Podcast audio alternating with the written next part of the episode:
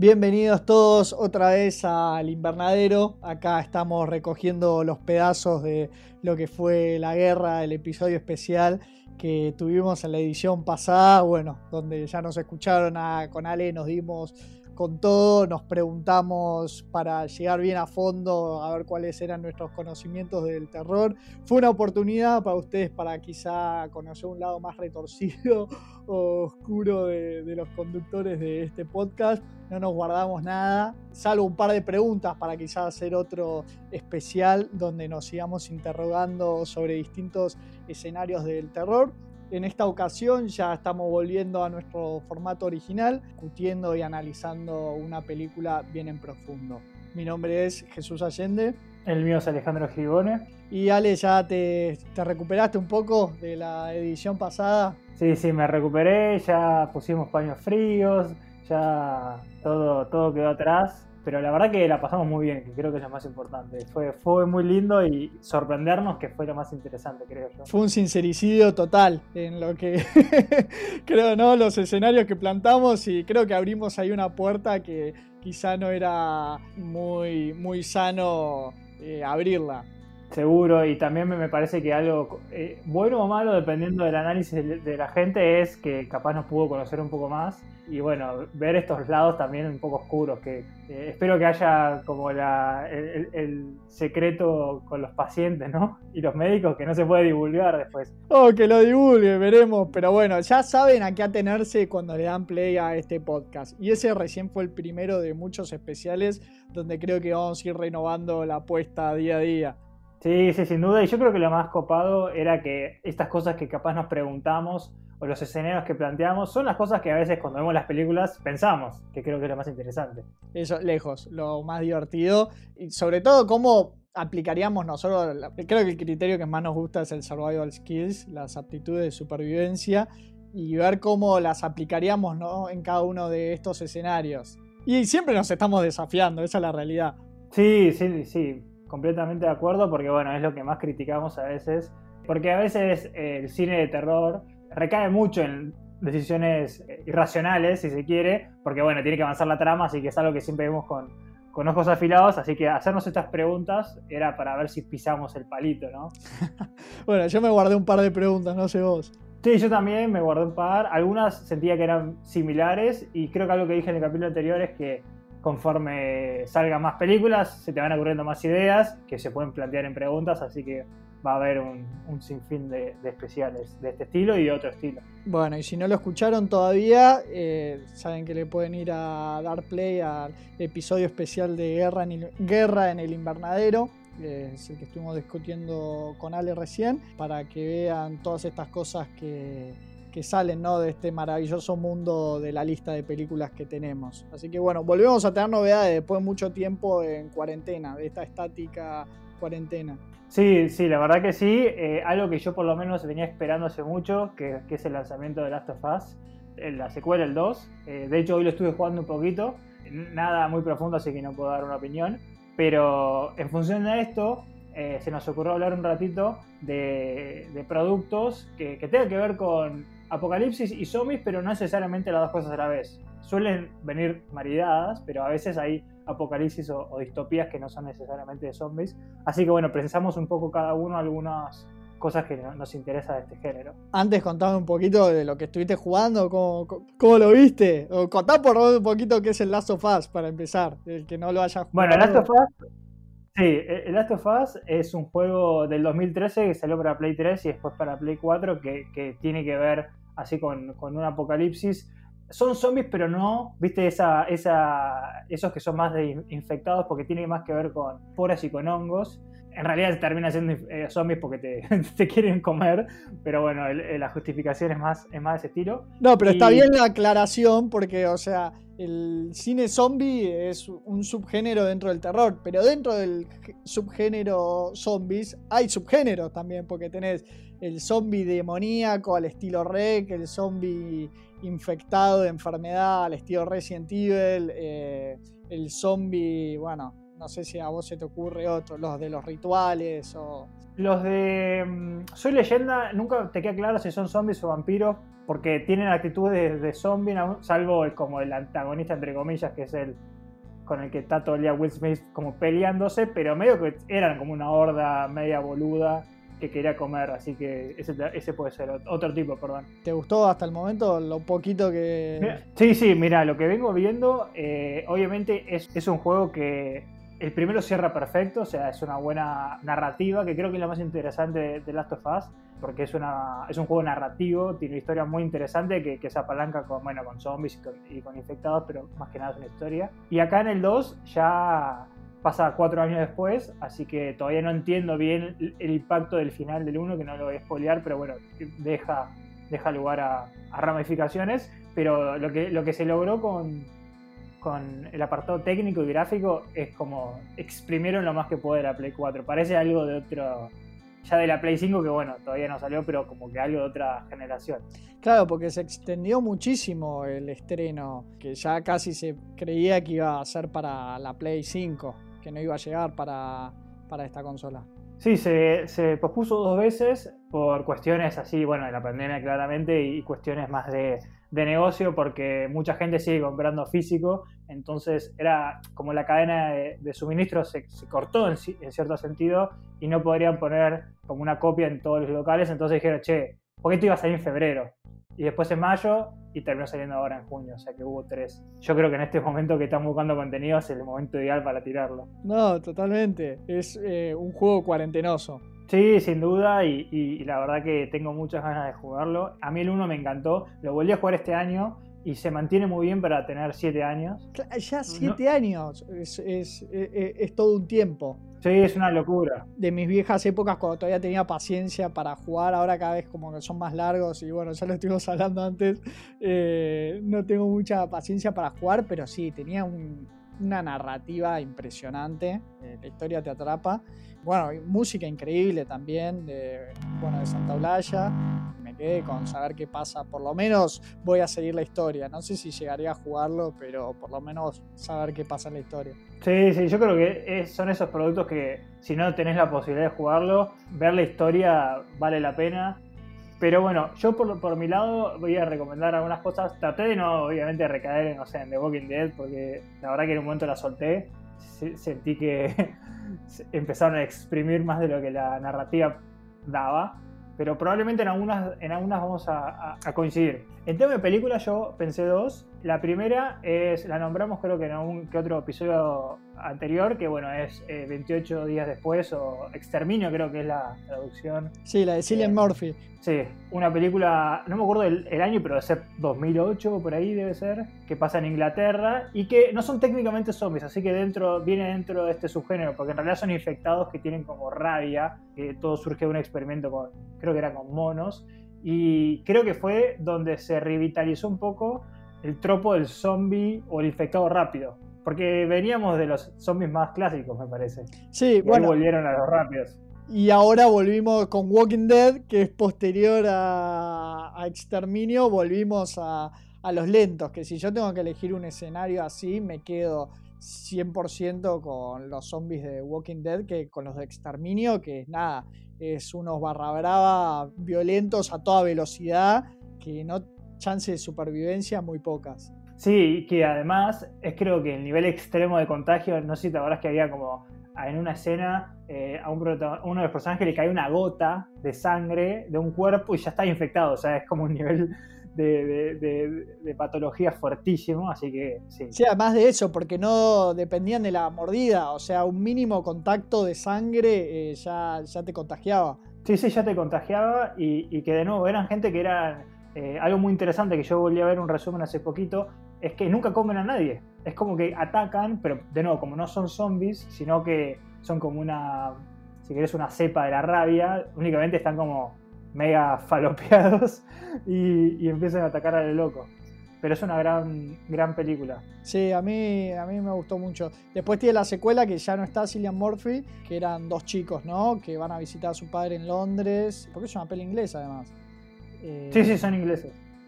No, me acuerdo si son dos, o tres, porque es como que iban con los 28 meses y no me acuerdo son si tres, la, o la tercera. Son tres, pero yo me quedé en la segunda. Sí, sí, yo también, porque claramente fue un cachín que quisieron empezar a, juntar guita, pero la, primera está buena. No sé si vos tenés alguna peli también para recomendar. Yo, mira, de que me acuerde así, no necesariamente de zombies, pero que es pos, o sea, es apocalíptica, que es eh, Los Hijos del Hombre, eh, la de Cuarón. Eh, es, no me acuerdo en qué año era, pero era un futuro cercano donde los hombres dejan de ser fértiles, entonces la persona más joven en el planeta Tierra es un chico que se llama Diego, que además le ponen Diego por Diego Maradona, y arranca la película con que hay un atentado contra ese chico. Entonces eh, la persona más joven del mundo pasa a ser otro chico que tiene 20. Y bueno, esto a la búsqueda del protagonista por encontrar una cura a esta infertilidad, ¿no? Porque me acuerdo un poco, más o menos, se me mezcla un poco la trama, pero él queda involucrado con unos terroristas que dan con una mujer que está embarazada, que es la primera embarazada en como 20 años. Y bueno, y la tiene que llevar a un lugar seguro en mitad de todo este caos de guerra civil y, y nada, descontrol total. Sí, es muy buena y, tiene un apartado técnico, bueno, porque Cuarón es muy bueno con, sus planos, pero es muy linda de ver también. Eh, eh, y muy cruda porque también es bastante bastante dramática. Sí, tiene eh, toda una trama social, por, o sea, tiene todo un discurso social atrás también, porque creo que como pasa en Inglaterra, si no me equivoco, entonces ah, los países en el futuro son más nacionalistas, hay todo un tema de crisis de refugiados, que tiene toda una lectura con cosas que, pasan hoy en día también. Sí, yo me acuerdo de, haberla visto y que me, haya, me, ha gustado mucho, no la volví a ver, creo que nunca, o sea, la vi una vez, pero son esas que podés volver a ver y tratar de, seguramente conforme creces un poco más, encontrás otras otros subtextos, otros mensajes. Eh, y yo cerraría con una recomendación que es tanto una película como un libro, pero yo estaba pensando más en el libro, que sé que vos lo leíste y te gustó, que es eh, The Road, ¿no? Pensé, se me vino a la mente, pensé también en The Road, pero vi la película que es con Vigo Mortensen. Mortensen. El libro es de Cormac McCarthy. Yo leí otras cosas de Cormac, pero justo The Road no lo leí hablando de los préstamos de Jesús, tengo acá Meridiano de Sangre. que me lo debes. Bueno, el que no lo leyó es un western impresionante. Este autor vale la pena leerlo, pero justo The Road no lo leí porque ya había visto la película y me había gustado mucho. Entonces no sé qué más me podía aportar. Obviamente siempre los libros son mejores que la película, pero bueno, ¿te acordás un poco la trama de Road? Sí, la, trama de Road es algo que, en ciertos sentidos vemos en, The Last of Us, que bueno, fue lo que desprendió todas estas recomendaciones y, en algunas de otras, que es la relación con los supervivientes y cómo como el ser humano de la necesidad más básica como que se empieza a bajar cada vez más, ¿no? Porque es un mundo que está arrasado por un, por un cataclismo o por, por algún tipo de, de suceso y en medio de toda esta desolación vemos un padre, que en este caso de la película es Viggo Mortensen, y su hijo, que se están dirigiendo hacia creo que una costa para buscar un lugar seguro para sentarse, que es algo bastante típico en estas tramas. Y en el viaje se empiezan a cruzar con muchos supervivientes y bueno, van a, van a haber muchas escenas y, momentos tensos de supervivencia, ¿no? y de que ese momento como que no hay nada que está en, eso, en ese sentido. Nunca sabes verdaderamente qué es lo que está pasando, no, no te explican porque está tan desolada la tierra y qué fue lo que pasó. Distinto a por estas que estuvimos hablando de, bueno, contagio o exterminio, que nada, sabes que hubo un brote de algo, por ahí no te lo explican tampoco muy a fondo, pero sabes que hubo un detonante. Acá no entendés bien qué está pasando en el mundo, si sabes que es un mundo muy peligroso y este padre que tiene que llevar al hijo para, para refugiarse, ¿viste? un viaje muy de, redescubrimiento de los dos, pero no entendés bien qué es lo que pasa en ese mundo. Si ves al hombre reducido, viste, a lo más bajo, de, bueno, se nota que hay una hambruna generalizada, por eso hay facciones eh, de personas que están reducidas al canibalismo y ves un montón de cosas así. Este autor es bastante oscuro con las temáticas que maneja. Me gusta mucho eso, de que no termina de explicarte bien y no necesita tampoco hacerlo. Nunca es importante, todas las películas de apocalipsis o al menos de zombies o infectados siempre es bueno, un experimento que salió mal o una cura que salió mal y después es como tratan de sobrevivir, que nunca, además nunca llegan a, por lo menos en el caso de los que son una mutación o algo, nunca llegan a conseguir, a conseguir una cura. Así que es más que nada el viaje y bueno, también esto de hablar de, la bajeza del, hombre o del ser humano, pero creo que esta es de las mejores exponentes que, se mete mucho en este tema. El libro es muy bueno y la película es muy buena, así que está en un formato que, les guste más. Ah, y ahora nos toca subir un poco el volumen. Eh, sí, sí, sí, nos toca subir el volumen con la peli que tenemos que discutir hoy. Devil's Candy de John Byrne de Tasmania. Nos fuimos, no fue filmada en Tasmania, pero bueno, ahora nos fuimos también, recorrimos un poco el mundo con un director de, bueno, que no estamos acostumbrados a ver películas de, esos orígenes.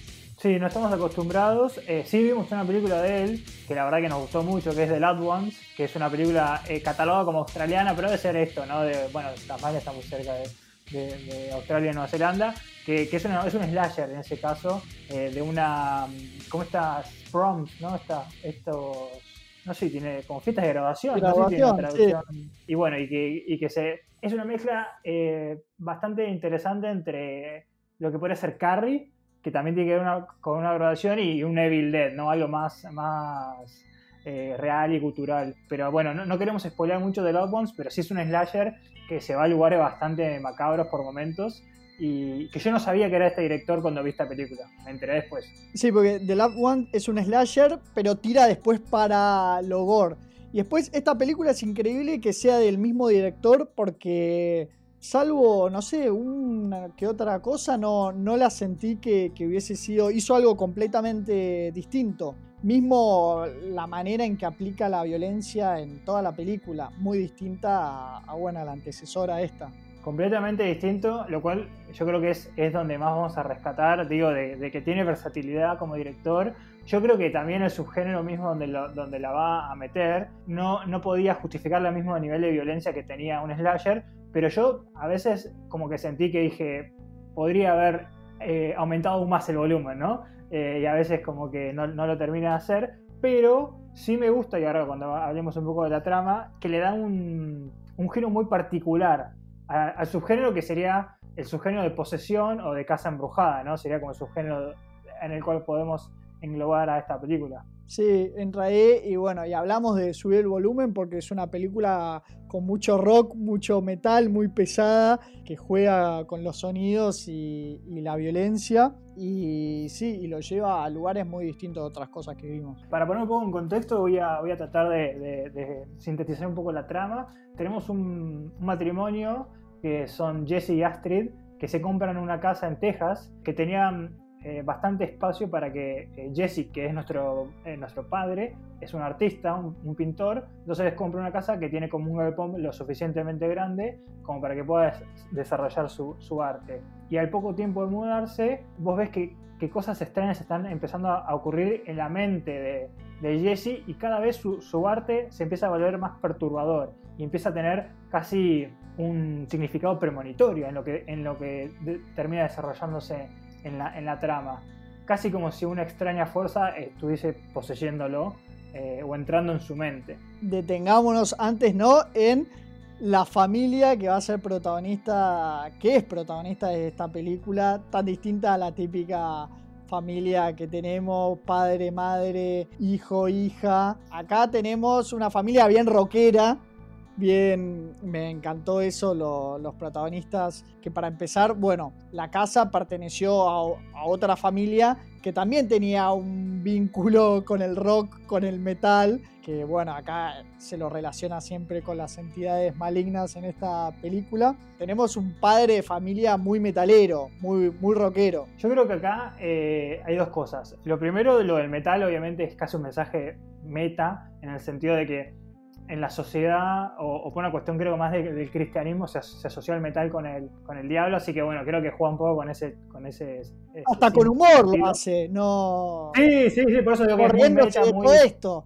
porque vos lo tenés a Jesse, eh, viste que rompe todos los estereotipos, porque es un tipo recontra pacífico, pero nada, le gusta la música a todo volumen, a la hija también, la hija muy chica y está toda tatuada, pero es un típico padre de familia que busca mejorar en el trabajo, mudarse a una casa más grande para que su familia pueda vivir mejor y que es muy atento a las necesidades de su familia.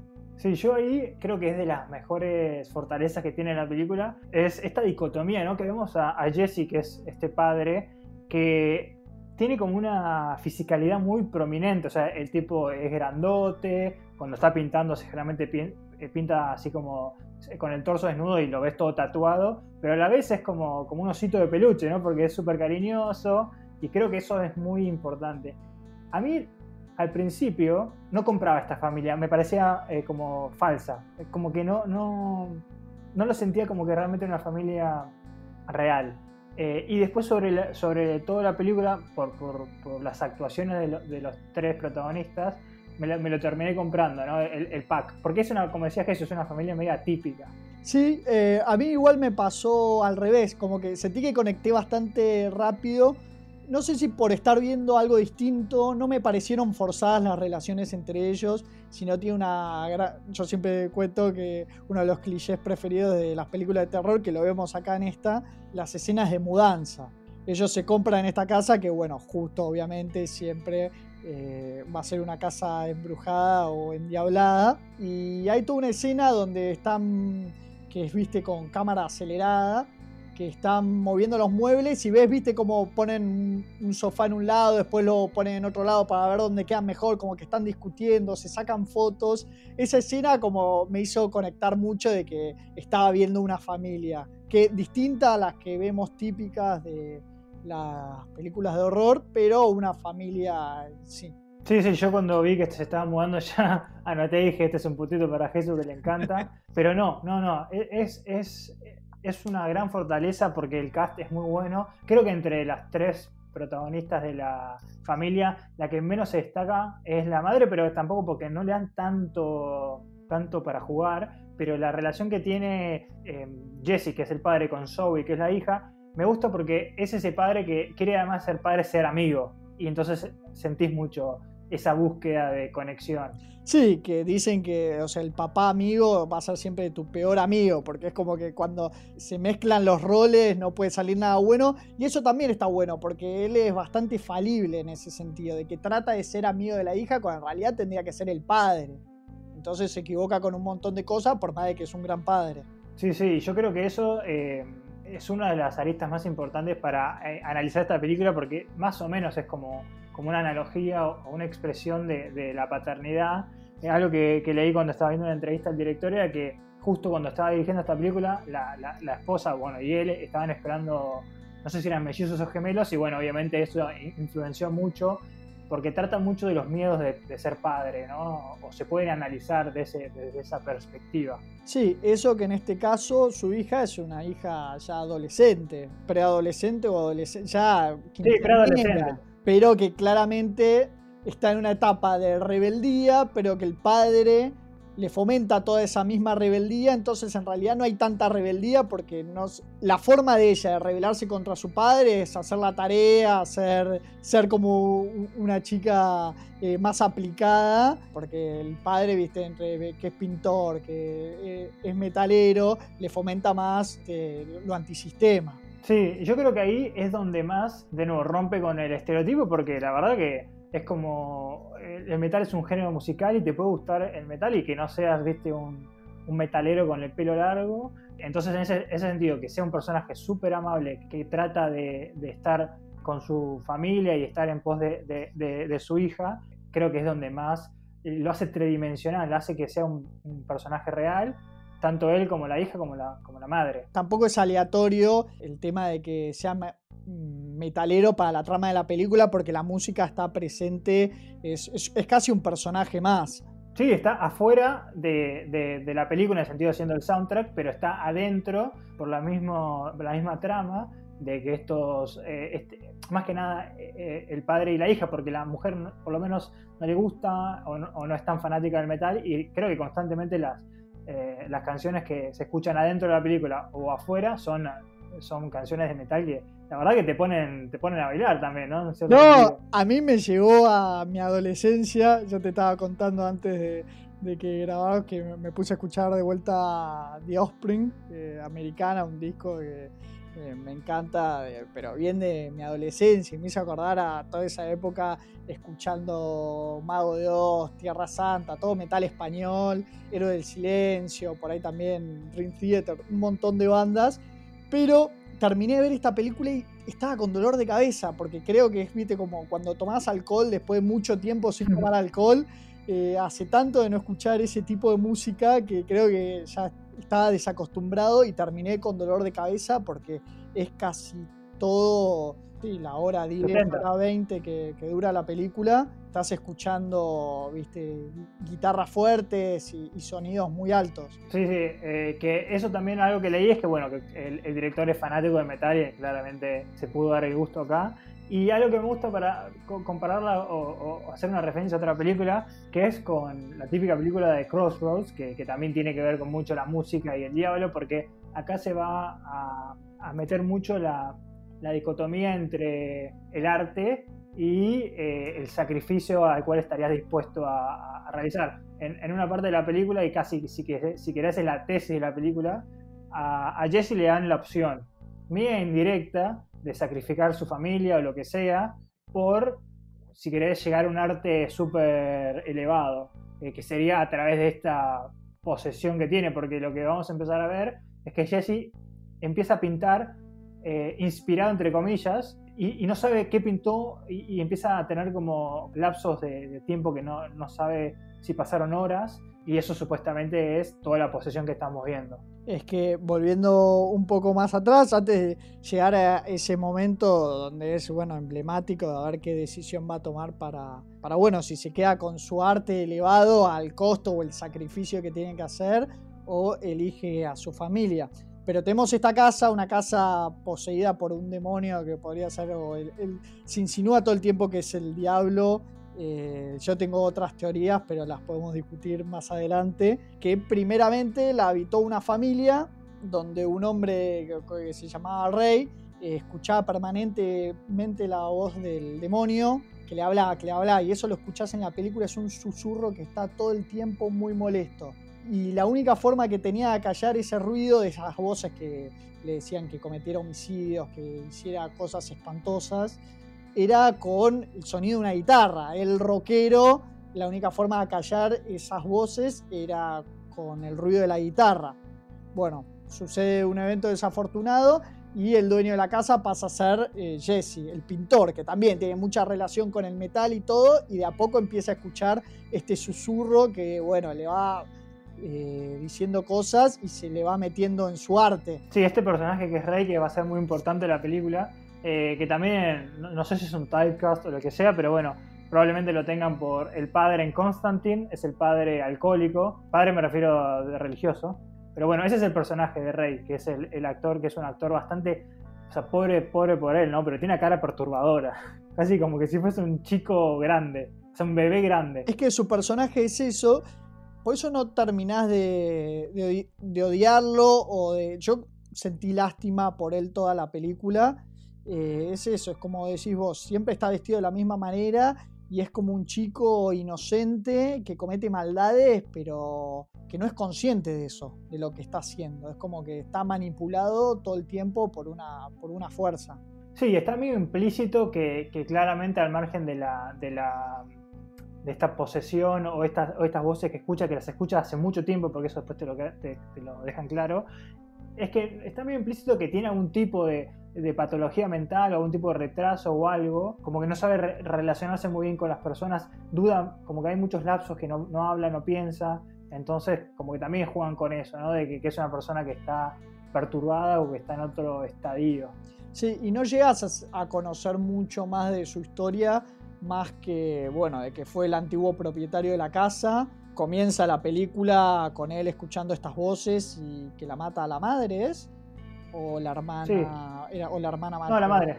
Era la mata la madre, que además la mata con una guitarra eléctrica.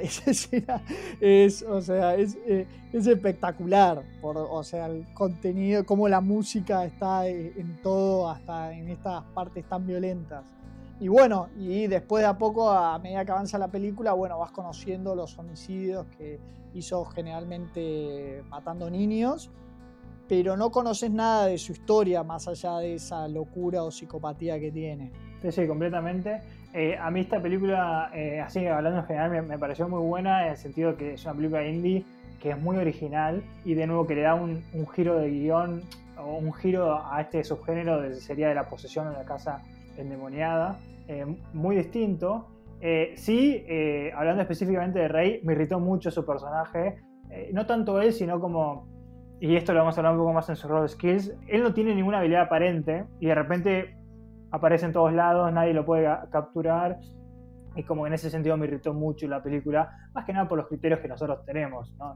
Si, lo viese sin criterios, capaz no, no enfocaría tanto en esto. Sí, yo creo que es una película que hubiese funcionado igual de bien sin Rey.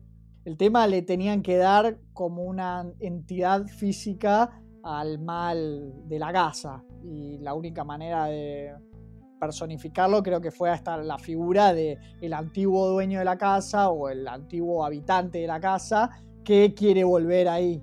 Porque ahora hay nuevos dueños y no puede entender que la casa en la que se crió y que vivió con sus padres ahora no le pertenece.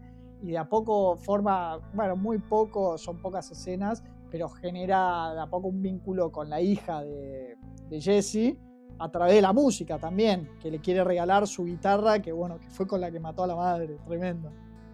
Sí, algo interesante e inteligente es que, es que desde el, asesinato de la madre y el padre que, que está implícito de la muerte dice que deben entender que se suicidó por tristeza, pero tampoco sabe si lo mató Rey. No es que pasan muchos años. Pusieron la casa en venta hace poco porque obviamente no, pasó nada de tiempo y esto también da pie a la confusión de, Rey, de que, también sigue escuchando las voces. Y, lo que comentaba Jesús, de, que si lo sacás de la película funciona, yo creo que si lo sacás, capaz se puede volver un poco bastante más trillada en plan Amityville, que es bastante parecida. Amityville y la historia real, entre comillas, es de una persona que empezó a escuchar voces que le decía que maten a su familia y llegó a tal punto que esta persona en la vida real y en la película termina matando a su familia y la justificación que le da a las policías es que, bueno, que escucha voces. Así que bueno, capaz es inteligente eh, romper el esquema en ese sentido y ponerte una presencia física.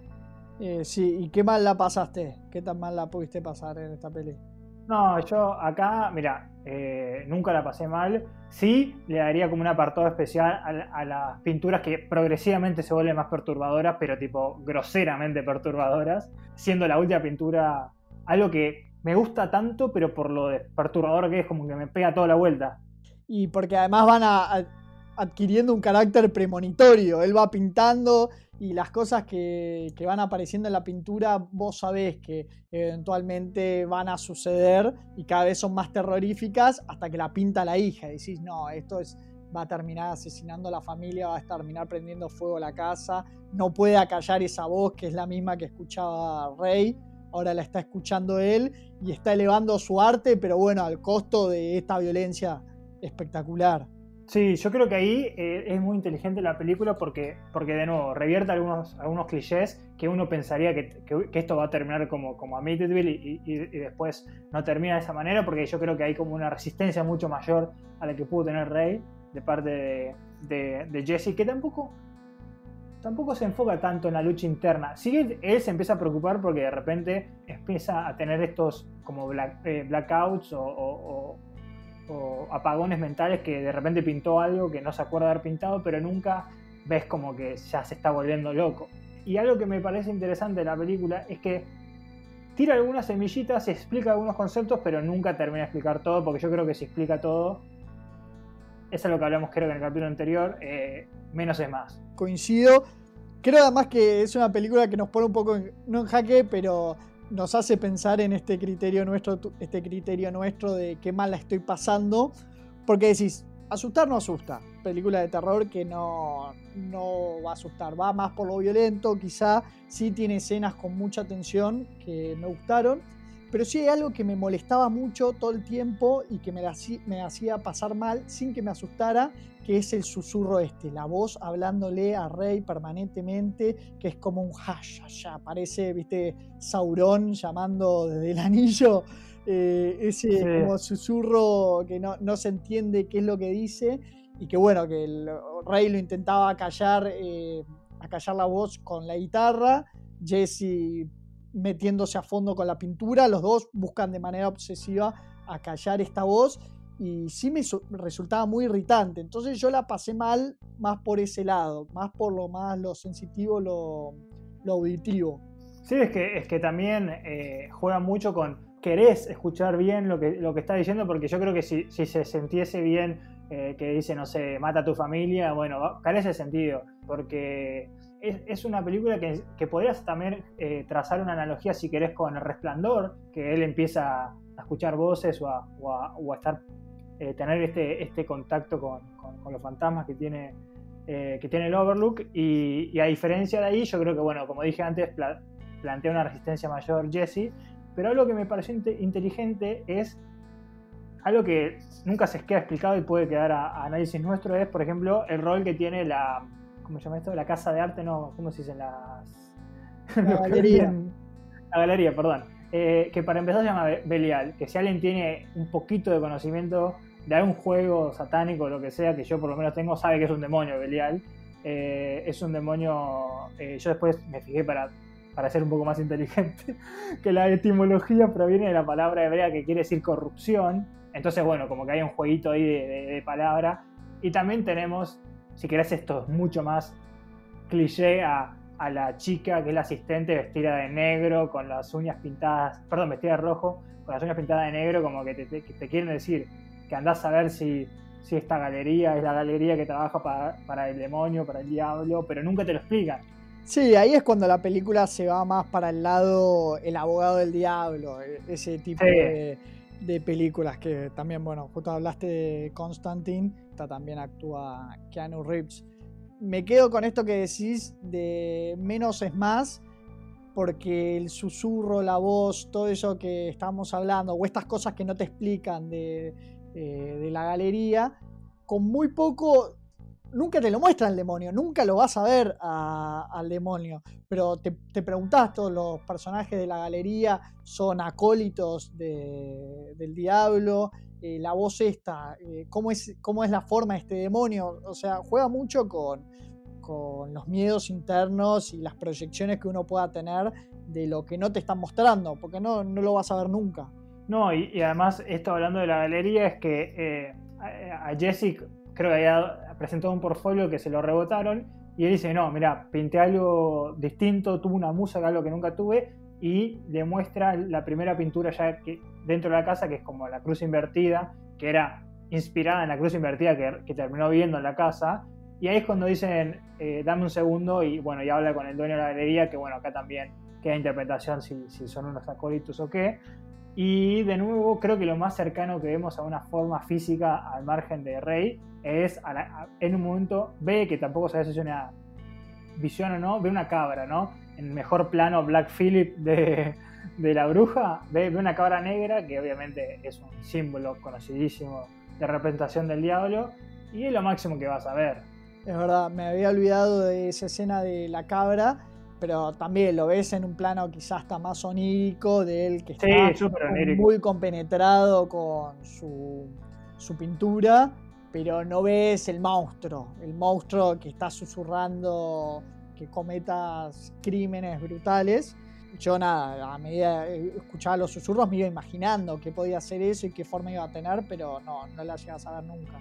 Sí, porque acá, lo, si querés, lo, importante o, lo, lo, revelador que tiene eh, toda la subtrama que, con Rey, que de nuevo podría no estar y, si siguiese funcionando la película, es que estos susurros lo incitan a que mate específicamente chicos porque, según dice la película, es el Devil's Candy, ¿no? Es como el, el caramelo del diablo, como que lo que el, antojo dulce que quiere comer el diablo. Y ahí es donde, bueno, toda la película es como Rey cada vez se piensa insertar más en, no insertar, pero como a, tratar de, raptar a la hija, a Zoe, que ahí es donde es, es, importante verla en peligro. A mí particularmente, y esto lo vamos a ver más en Survival Skills, como ya lo dije antes, me empezaron a generar muchas preguntas como este tipo podía entrar a la casa, que los policías no lo, no, lo, no lo, tengan ni siquiera como relevado, que no sepan que es una persona que tuvo 20 años en un hospital psiquiátrico. Y entonces ahí como me hizo ruido, pero bueno, termina apareciendo en la casa de esta familia, ya en, en plan, tengo que matar a esta chica, porque como que él lucha por matar a Zoe, porque tiene como un, si querés, como un cariño que surge medio de la nada, ¿no? Una conexión por la música. Es que ahí justo es cuando patina y rompe esta regla de menos es más, cuando sobreexplica que era el Devil's Candy. Cuando hasta ahí yo creo que venía bastante bien. De, uno iba pensando, a ver por qué el nombre de, la película, viste, eh, más o menos, pero cuando ya textualmente te dice que el caramelo del demonio son los niños, ahí pierde un poco, porque podrían ser un montón de otras cosas que alimentan a este demonio, pero ahí Rey se toma el trabajo cuando la secuestra Zoe, la hija de Jesse, de explicarte cuál era su, su objetivo, que podría no, tenerlo más allá del mal en sí. Es que para mí, eh, algo que muchas veces vemos en películas que capaz si querés son un poco más slasher, como creo que lo hemos hablado varias veces de Mártir, que si crees lo, más gutural es que no tiene sentido lo que, lo que estamos no hay una razón aparente a esa maldad, es la maldad pura, arbitraria, y bueno, y acá de nuevo, cuando te quieren dar una explicación, porque uno podría hacer una, inferencia particular y dice, bueno, va por chicos porque por las capacidades que tiene Rey, es lo más fácil, o sea, porque puede físicamente eh, sobreponerlos, sobrellevarlos, y tampoco me tiene que decir, no, porque mira, le encantan los chicos rubios. No, no hace falta que me digas eso. Así que ahí yo comparto eso que decís. Ahí cae en la sobreexplicación que pierdo un poco, pero bueno, es el único desliz que contra yo la pasé espectacular. Eh, no, me esperaba este tipo de película. Si bien no, no me asustó, me, generó tensiones en un montón de momentos y de vuelta me aturdió. Como que salí aturdido, con dolor de, cabeza, así que me, me pegué un viaje por ese lado. No, a mí me la pasé muy bien. Para empezar, eh, es una película muy corta, si no es la más corta que vimos, pega en el palo porque son minuto 15, minuto 17 por ahí, que, te lleva por todos lados y de nuevo el, soundtrack es muy distinto a lo que estamos acostumbrados, estamos acostumbrados a, si querés, a soundtrack más, no sé si góticos, pero con mucho más eh, eh, como de fondo y acá la tenés, es como decías que es un protagonista en, en flor de piel con los punteos y los riffs de, las guitarras. Gritándote todo el tiempo. Yo sentía eso, que me estaban gritando que era el demonio que quería salir y además combatiendo fuego con fuego, porque la única manera de, hacerlo callar era con más ruido todavía. Te genera. Sí, porque yo creo que algo que eh, nombramos en Baskin y que creo que acá de nuevo vuelve a pasar, es una película muy sensorial y con mucho, mucha textura. Es una película que todo se siente. Vos sentís el sudor de, de Jesse, sentís en específico eh, todas esas mezclas que hace con las pinturas, que no soy pintor, no sé si es óleo, si es acrílico, que, lo que sea que sea, pero vos ves cómo está mezclando en un momento cuando ya se pone más perturbado, empieza a mezclar cosas negras, pero casi breas, ¿no? Bueno, y el sobresalto más grande que tuve con la película, que sin ser un jump scare, pero es cuando rasga la pintura, cuando hace, termina esa obra completamente psicópata, eh, muy, muy perturbadora, y no sé si es con el pincel o no recuerdo con qué es que rasga. Y... Creo que es con un cúter, ¿no es? O algo así, como un de esos... No recuerdo bien, pero puede ser y sentís como rasga la pintura y sabés eh, la simbología y el efecto que puede llegar a tener eso que está haciendo cuando vos como espectador sabés que es mucho más que una pintura, que va a tener consecuencias lo, que está haciendo. Eh, que no sí, le está diciendo Sí, está eligiendo, básicamente. Está dando una elección que va a tener eh, un desenlace, porque está diciendo al diablo o lo que sea, esta, esta presencia, yo elijo a mi familia está mandando al demonio al demonio. Sí, exacto. O al diablo, al diablo con el diablo, la de Brendan Fraser. Exacto. Eh, a, mí, de nuevo, me parece súper original todo, si querés, la, toda la referencia artística, que es algo que no se suele ver en las películas.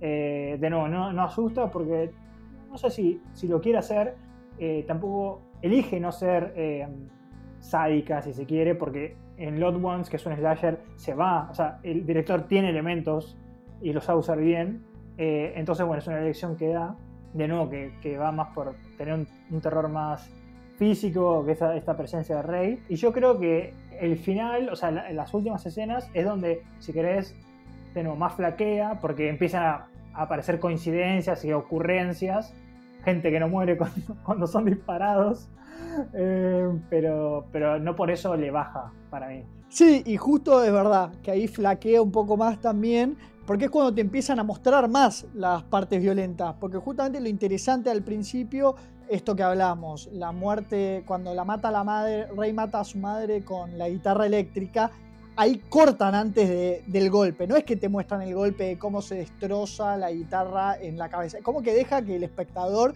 se imagina que puede haber pasado, vos ves que Rey balancea la, agita la guitarra, plano siguiente, la madre como cayendo por las escaleras. Lo mismo cuando recuerdan uno de sus ataques a uno de los niños. Vos no ves que le parte la cabeza al chico, sino que ves cómo lo, lo va depredando, acosando a través de los árboles, escondido ahí, y en el momento que lo ve que está de mayor debilidad, agita una piedra y no ves, y corta ahí. Después al final sí se pone más físico de mostrarte eh, viste, disparos, eh, choques, que ahí ya no, no me gustó tanto. Volvió más al horror de The Lab Ones, que es más... Acá no llega a ser gore como en The Lab Ones, pero sí eso bien físico. Sí, sí, pero es que hay, lo que iba a decir es que, es que tiene un gran nivel de edición porque generalmente lo que pasa es te muestran este plano que está por romperle una, una, piedra, que es como el arma principal que tiene este personaje Rey, a un niño, corta y muy bien editado te ponen la cara de niño en la pintura, que como habíamos dicho son premonitorias. Y básicamente así juega. Juega por la omisión. De hecho, eh, la idea es que te, te perturbe porque cómo los termina desmembrando es con una sierra, pero nunca te muestra cómo los desmembra. Lo ves en, en, valijas, o sea que está implícito que están hechos, están fileteados, están cortados en trozos. O tenés esos planos de que es muy bueno, que lo tenés como pantalla dividida, o creo que son planos muy cortos que van de Rey a Jesse, que ves eh, a Jesse pintando como un loco, eh, mezclando distintas pinturas, y después ves como sangre que baldeada en una bañadera, que es, sería el plano referente a Rey, y juega mucho con ir y venir eh, en esa secuencia. Sí, sí, por eso digo que, exactamente la violencia física. Vos entendés, ¿viste? Si ves sangre por un me sale la palabra, la rejilla de la bañadera y que pasó algo horripilante seguro. Sí, también ves, ves cómo se ponen esos, como esas bolsas de consorcio, porque claramente no quiere ser salpicado. Pero de nuevo, son decisiones que toma el director, porque la película anterior va por lo, por lo gore. Eh, y creo que una, una cosa que, que, no nombramos es que también juega un poco con el humor, eh, son divertidos a veces, algunos momentos. Sobre el final hay una especie de gag, no sé bien qué es, que hay una un momento que podríamos considerar que es súper tenso cuando básicamente la madre piensa que se va a morir porque le está apuntando con el, con el revólver rey y hay como todo un, no sé, unos 15 segundos que le dice a Zoe, te amo, no se escucha lo que le dice, pero vos podés leer los, los labios, dispara y no tiene más balas. Y después como que, no sé si está improvisando un arma para matarla y como que hay un poco de esos jueguitos ahí, como esos gags o esos chistes que quiere meter.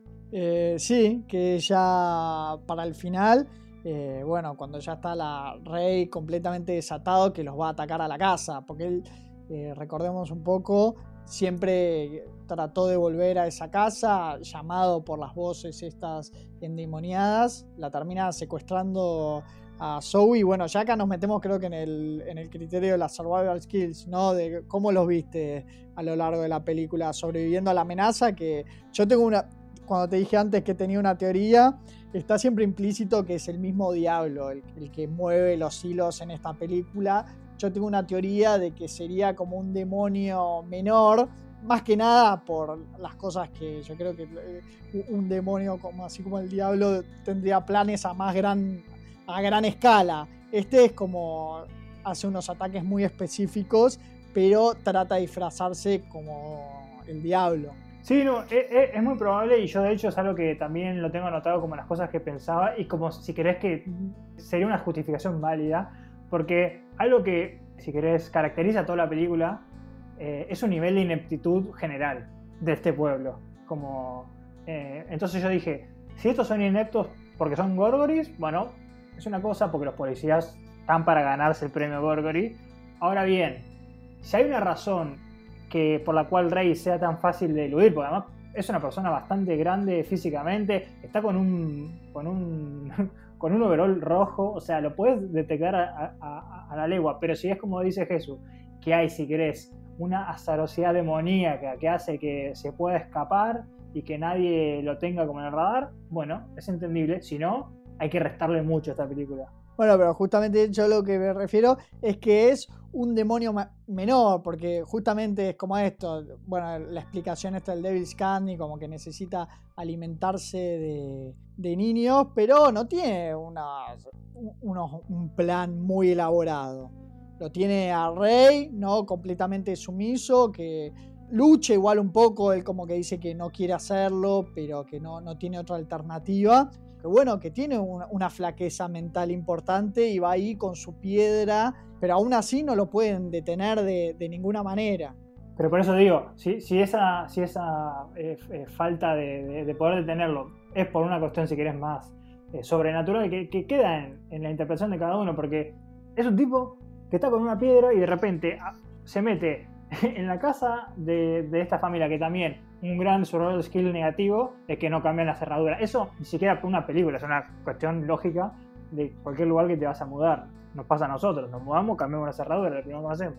Sí, sí, sí, eso de hecho es un reproche de los policías que le dicen cuando Rey ataca la primera vez, cómo es que no cambiaron la, la cerradura. Y bueno, bajarían unos puntos en habilidades de supervivencia, pero yo creo que suma por otros lados también, entendiendo, bueno, que es una amenaza sobrenatural y después discutiremos si es que vence o no vence. Bueno, sí, eso seguro. Eh, yo más que nada no, tengo nada más puntual, digo, de Survival Skills, salvo esto de, que de repente aparece en la cama de la, de la chica y no entiendo cómo, si supuestamente hubo un siniestro, vamos a llamarlo, ¿no? Que es Rey y su, su madre tienen esta situación de, bueno, que aparentemente muere, capaz los policías no saben si realmente Rey la mató y que el padre muere, no entiendo cómo, sabiendo que es una persona que estuvo 20 años en una correccional o un pabellón psiquiátrico, no lo vuelven a poner un pabellón psiquiátrico, o sea, eso también, como raro, pero bueno, son cosas que yo las pensé más que nada en este criterio y creo que lo único que suma, que acá es donde va, Jesús viene a la parte del final, es si toda esa eh, si sobrevivir todo lo que aparentemente sobreviven, que es Jesse, que recibe dos balazos, se pelea en un cuarto con llamas con Rey y puede salvar a su hija y salvarse a él, realmente ocurrió o bueno, o, qué habrá pasado.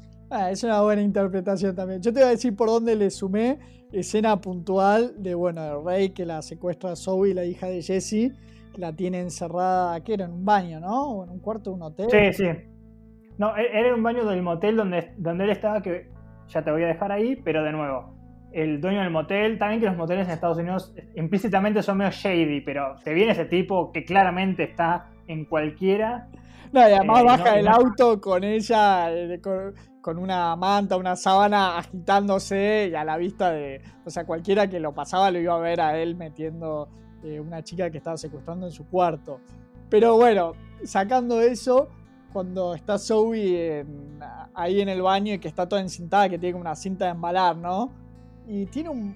Hace un, movimiento que me pareció espectacular, que de a poco trata de ir zafándose de las cintas y logra cortar un pedazo de la cinta y lo pega al piso. Y en vez de seguir rompiendo todo, lo pega al piso y empieza a girar como un trompo. Sí, para, para que se vaya despegando más rápido. Claro, y se va sacando de. Se va sacando la la cinta de esa manera y bueno, después se escapa por la ventana que lo llega a ver eh, Rey, le agarra el pie, pero bueno, logra zafarse. Y después por donde sumó es, bueno, contra, están enfrentándose contra un demonio y Jesse tiene dos alternativas. O se le ofrecía, viste, el éxito profesional como artista, porque lo ve que él es un artista bastante frustrado, de que tiene que hacer pinturas para bancos y para empresas porque le pagan y entonces tiene que pintar mariposas y cosas que a él no le gusta, que su arte claramente va por otro lado. Y bueno, y cuando empieza a hacer esta pintura, empieza a tener este approach más demoníaco. Podría haber tomado la senda de seguir por ese lado y ser un artista demoníaco profesional, pero por su supervivencia elige no a su familia. Sí, de hecho hay una cita textual que, viene este, ponerle líder del culto, lo que sea de esta galería, que también es un actor bastante conocido, que usualmente hace de padre, padre religioso, lo, he visto en mil películas haciendo de, exorcista o de algo, y le dice, eh, no hay ninguna, no sé, obra de arte que se haya hecho sin sacrificio, y lo mira a él, lo mira a cámara, como dice, dejáramos, o sea, porque él tenía que ir a, recoger a, la hija, ¿no? Que estaba en el colegio. Que no, no, no, no, nos metimos y no me quiero meter, pero juega un poco con los clichés de, de la hija que se queda abandonada sola en el colegio. Sí, pero ese contexto está bien, te quieren mostrar un poco el vínculo padre-hija, de que se ve que tiene una relación muy cercana, pero se mudan a esta casa nueva, a la hija la sacan del colegio donde estaba con todas sus amigas, colegio nuevo y él, por quedarse obsesionado con su pintura, no le estaba yendo a buscar al colegio y empieza a haber un poco de rispideces donde antes no había. Y justo en esta situación se le da la, la encrucijada de si se queda en esta reunión con el tipo de la galería que lo iba a llevar al éxito o la va a buscar a la hija al colegio. Sí, además le, dice como, o, lo comenta, mira, este están como brindando con un coñac que no sé si era de 1800, como claramente esto es lo que te espera, esta, esta vida de lujos. Y él dice, todo muy lindo, todo muy sangriento además. Sí, es que, nunca para de, de, haber referencias con el color. Y algo que no nombramos es también la referencia con Jesse. ¿Cómo es Jesse? Jesse es prácticamente Jesús, vamos a decir la verdad. O sea, tiene no, lo había, no, lo había pensado. O sea, Jesús, Jesucristo, no Jesús yo. Claro, tiene, tiene eh, en un momento, a veces tiene el pelotado, pero cuando lo tiene así como para los costados, tiene ese, ese, ese estilo que se ve por lo menos en las esculturas, la barba, como que juega mucho con eso para mí. Pero por lo que decía Jesús, su podcast invernadero, es que él le dan una elección y elige, si querés, la elección contraria a lo que quería esta presencia, que es quedarse con su familia. Así es, aparentemente yo, yo interpreto así, no, no, para mí no hubo una segunda lectura ni, ni, no hubo un basking que en realidad todo esto es el infierno ni nada. Para mí él termina sobreviviendo y además hay como un plano medio astral que, que ves como lo ilumina unas de luz sobre el final cuando deja respirar a algo que nunca nombramos, que son todas las mochilas de los hijos de los niños eh, desmembrados que estaban como enterradas. Claro, porque él a medida que iba pintando, iba pintando cada vez más, más niños y en un momento su mujer le, le, pregunta, o sea, ¿qué es esto? No, son, son las voces de unos chicos que me están pidiendo salir. Y nunca entendés bien de salir de dónde. Además dice algo así como los tengo adentro de Los tengo adentro mío, pero en realidad adentro mío era dentro de la casa. Sí, sí, yo comparto. Y después de que sobrevive la familia este ataque final del rey sobre la casa, que no sabemos si después termina sobreviviendo del todo, sabemos que madre e hija seguro que sí. No, bueno, no, la madre también, la madre también recibe un disparo. Eso es raro, porque él recibe dos disparos. Sobrevive toda la acción, después no sabemos qué pasa después, pero él sigue escuchando estas voces y va al jardín donde empieza a remover la tierra y ahí aparecen unas tumbas y termina la película. Sí, porque cuando él sale de este enfrentamiento final que tiene con Rey en la, habitación de ella, que es lo que no nombramos, que era, si querés, la, parte de, profecía, que era en la pintura que él pone a su hija, la pone en llamas. Y en un momento Rey, casi proféticamente, quiere quemar la casa. Entonces, bueno, están teniendo como una lucha Rey con Jesse en la casa, en el cuarto donde, donde dormía Zoe y él lo termina matando muy poéticamente con eh, la guitarra. Le da como un martillazo con la guitarra y después, bueno, baja con, con Zoe, ¿no? Por unas escaleras. Y ahí lo ves como medio perturbado porque eh, está la, la, mujer que está abrazando a Zoe, como imagínate, acaba de sobrevivir todo este embrollo. Y vos ves que Jesse está como raro. Y empieza a moverse por el jardín y como que algo lo guía como si fuese un imán a esto que decía Jesús, que es como una partecita del jardín donde están todas las varijas. Y ahí corte, plano final y otra vez la música eh, metal al palo para cerrar esta película que nos hizo subir bastante el volumen. Por lo menos a mí me llevó de vuelta a mi adolescencia y las ganas de volver a escuchar metal pesado o rock así más heavy. Sí, sí, yo así para, para cerrar esta película, yo creo que es una película de un director muy inteligente que, no tiene solo dos películas y varios cortos, pero que trata de darle una vuelta distinta, sea el slasher, sea a este género de posesión o de casa embrujada, más que nada posesión, o de Amityville, que también no, no, por ahí no asusta, pero sí es de terror, o sea, tiene elementos propios, pero que tiene muy buenas actuaciones. Si te gusta el rock o el metal, te va a dar ese puntito extra. Y que además dura 70 minutos, o sea que tampoco vas a perder mucho tiempo. Sí, y le critiqué a otras películas que les sobraba tiempo. En esta creo que le faltó, que unos 10 minutos te pudiesen haber cerrado un poco más de la trama y de los personajes, que parte de, donde el guion eh, tiene más vacíos, por ahí con unos 5 o 10 minutos más, para una película redonda de 90 minutos, cerraba perfecto. Eso fue The Devil's Candy en el invernadero. Ya tenemos peli para la semana que viene. Sí, ya elegimos eh, para la semana que viene que vamos a estar viendo Cairo eh, o Pulse. Eh, es una película japonesa del 2001. No sabemos mucho, pero lo que por lo menos entendemos es que van a haber fantasmas o algún tipo de presencia, pero que se meten a través del internet. Y ya esa premisa que es bastante original nos parece interesante como para hacer un análisis. Bueno, nos vamos otra vez lejos y también viajamos un poco en el tiempo, ya película casi de 20 años, con esa vuelta de, serán fantasmas informáticos, no sé, unos hackers, posesiones de hackers, no sé con qué nos vamos a encontrar, ya lo vamos a ver. Yo tampoco. Me parece interesante que, que digo que, que, se metan con la tecnología en el 2001, porque si me decís, hay, hay películas, creo que hay una que se llama Unfriended, como te dejé de seguir, que es como un fantasma que se mete en una charla de Zoom. No es de ahora, lo peor de todo es hace como el 2018. Pero bueno, me gustaría ver en el 2001, que me imagino además con, los, con, las tremendas computadoras, con el monitor, viste, de, tubo. Así que va a ser, va a ser interesante. Como mínimo va a ser, va a ser eh, gracioso, ¿no? Ojalá nos asuste, pero eh, veremos, veremos. Es una película que salió eh, mientras nos estábamos tiroteando en la guerra y ya habías mencionado muy poquito de la trama y a mí me, interesó. Así que, Ale, ¿nos querés recordar nuestras redes? Como siempre, nos pueden encontrar en Twitter como el, Invernadero H1. Ahí también están todos los links a, a nuestras otras redes, pero bueno, sino en YouTube, que es El Invernadero Horror. Así que nos pueden buscar ahí para ver los videos, las versiones audiovisuales de nuestros capítulos. Esto fue otro episodio del Invernadero, discutiendo Davis Candy. Los esperamos para la próxima con mucho, mucho, mucho más terror. Gracias por escucharnos. Chao, chao. Adiós.